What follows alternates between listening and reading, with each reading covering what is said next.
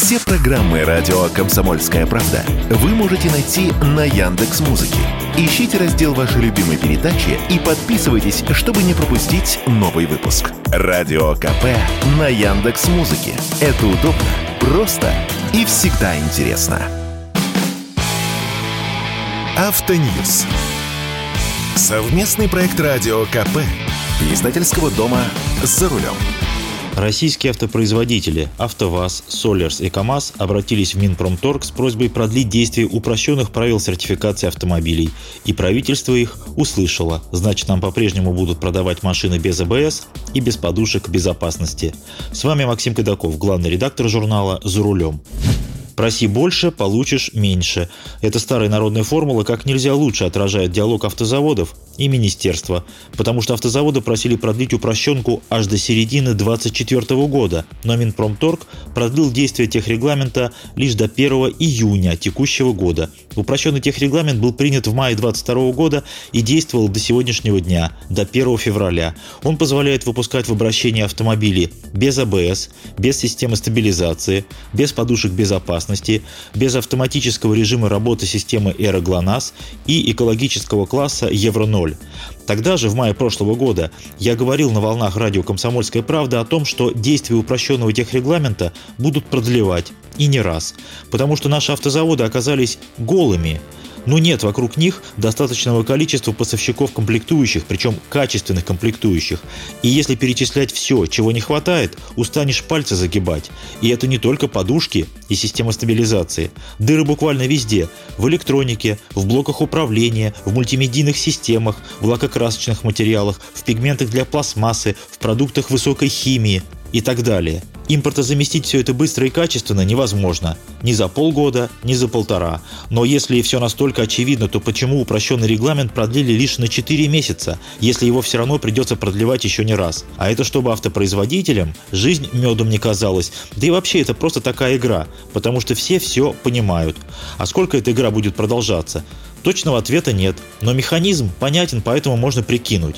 Сейчас у наших заводов несколько возможных шагов. Первый – замещать импортные комплектующие на что-то свое, более-менее подходящее, с возможной потерей качества или снижением некоторых эксплуатационных свойств. Ну, самый яркий пример – это как раз откат от Евро-5 к Евро-0. Второй – замещать один импорт другим, понятное дело, китайским. Третий – организация лицензионной сборки критических компонентов. Четвертый – та же лицензионная сборка, но с частичной локализацией. Ну и пятый – полностью свое производство критически важных компонентов. Пока не дойдем хотя бы до третьего шага, до лицензионной сборки будет действовать упрощенный регламент. Не останавливать же производство. Похоже, проблем не будет лишь у тех, кто собирает или планирует собирать у нас китайские автомобили из китайских же комплектующих. Самым мощным игроком в этом сегменте будет калининградский автотор, который начал серийное производство седанов КАИ-5. Марка КАИ у нас неизвестна. Это суббренд фирмы Cherry. Седан КАИ E5 дебютировал в Китае полтора года назад. По сути, это модернизированный седан Cherry Ariza 7, который выпускали с 13 по 19 год и одно время даже продавали в России. Седану заметно изменили внешность и салон. По размерам это одноклассник таких машин, как Hyundai Elantra и Kia Cerato, и выпускается он на той же сборочной линии. Но для подготовки производства была проведена переналадка и перепрограммирование оборудования, закуплен новый электронный инструмент, внедрено новое программное обеспечение. Пилотное производство велось с декабря а с 30 января начали выпуск товарных машин. Это мелкоузловая сборка. Окрашенные кузова и прочие комплектующие приходят прямиком из Китая. КАИ Е5 оснащается полуторалитровым турбомотором, но его мощность снижена со 156 лошадиных сил до налоговыгодных 147, и можно заливать 92 бензин. По трансмиссии два варианта – механическая пятиступенчатая коробка или вариатор. Привод только передний. Вообще-то это простая машина. В Китае и на экспортных рынках она ориентирована на небогатую молодежь. Вот нам такая машина и нужна. Потому что в ней есть все, что нужно, и нет ничего лишнего. Хотя в стандартной комплектации есть бесключевой доступ, датчик света, большой мультимедийный дисплей, система стабилизации, две подушки безопасности и много чего еще. А в версии люкс светодиодные фары, боковые подушки безопасности, беспроводная зарядка телефона и далее по списку – Экологический класс – Евро-6.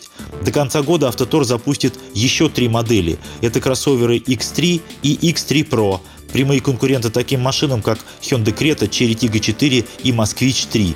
А еще будет более крупный кроссовер X7 Kunlun с двухлитровым турбомотором на 249 лошадиных сил и роботизированной коробкой. Причем Автотор будет не только собирать автомобили, но и сам будет реализовывать. Для этого уже создана дистрибуторская компания КАИ РУС, которая уже начала прием заявок от потенциальных дилеров. Начало продаж КАИ Е5 запланировано на ближайший месяц-два. Цены пока не оглашены, но думаю, что будет не сильно дороже тольяттинской Весты NG. Полагаю, что цены не выйдут за пределы полутора миллионов рублей. С вами был Максим Кадаков, главный редактор журнала «За рулем». Кстати, у «Автотора» есть и другие китайские партнеры – крупные концерны «Баик» и «Данфенг». Поэтому модельная гамма будет расширяться. Но об этом как-нибудь в другой раз. Автоньюз. Совместный проект радио КП. Издательского дома «За рулем».